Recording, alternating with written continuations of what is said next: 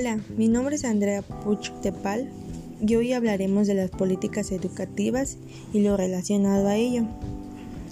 Actualmente en México, la educación pública se ha debatido en los diferentes periodos de desarrollo de nuestra nación, pero en determinado tiempo carecemos del conocimiento de un trabajo o proyecto de educación.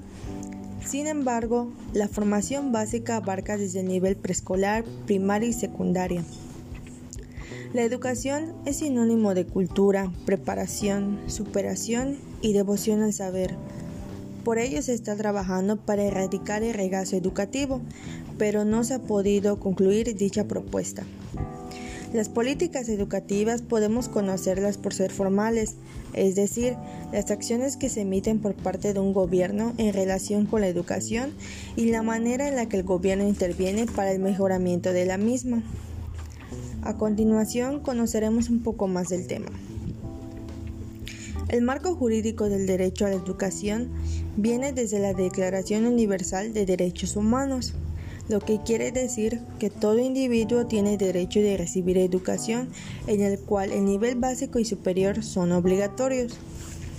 Retomando lo anterior, toda persona es muy importante cuente con educación, ya que es necesario que adquiera conocimientos, aprendizajes y enseñanzas para poder enfrentar grandes obstáculos en un futuro, ya sea laboral o académico. La educación es uno de los factores que influyen en nuestras vidas, ya sea con el avance o progreso de personas o una sociedad. Además de contar con, con conocimientos que nos enriquece la cultura y más que nada los valores que son los que nos caracterizan como seres humanos. En otras palabras, la educación es necesaria hoy en día. En efecto, a nadie se le debería negar la educación y menos ofrecerles una educación con mala calidad. Al contrario, deberían motivar al estudiante para que demuestre alto interés y el docente puede implementar nuevas estrategias para un aprendizaje continuo y que siempre permanezcan capacitados de acuerdo a su grado asignado. La educación superior en el país ha tenido pocas modificaciones en cuanto a su marco normativo. Si bien las instituciones públicas son en algunos casos autónomas, no impide que puedan adoptar ciertas normas o criterios en beneficio de su comunidad. Dicho eso, el nivel superior forma parte de la educación que se imparte después del bachillerato y las funciones que realizan las instituciones son las que pueden formar al ser humano en diferentes campos, como tecnología, ciencia y humanidades. Es por ello que la educación superior se divide en dos niveles, posgrados y pregrado. Por lo mismo, se debe apoyar a todos los estudiantes, porque quien no está en una situación donde claramente las cosas no son como la aparentan en la universidad, días donde no se está económicamente bien, pero con mucho esfuerzo se logra porque mantener las ganas de estudiar todo lo hace posible.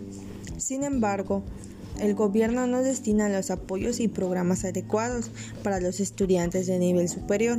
Estaría bien que apoyaran más, ya sea si estás en una institución pública o privada, ya que por esas situaciones ocurre la deserción escolar. Otro punto es la equidad de género, que se refiere al trato justo de la mujer y el hombre en función de las necesidades respectivas. Por lo cual, el promover de manera correcta la equidad es importante, por eso debemos denunciar cualquier acto o expresión que nos disguste, sin importar quién es. Asimismo, tampoco debemos tratar mal a las personas que mantengan otras preferencias, porque todos somos iguales y debemos darnos el respeto merecido. Opino que toda institución de nivel superior debe implementar programas donde puedan dar la atención necesaria para este tipo de situaciones y poner más interés a los estudiantes.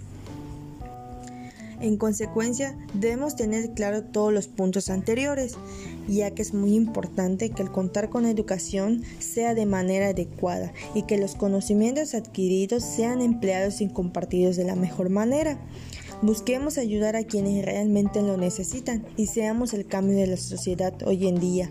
Gracias por escucharme.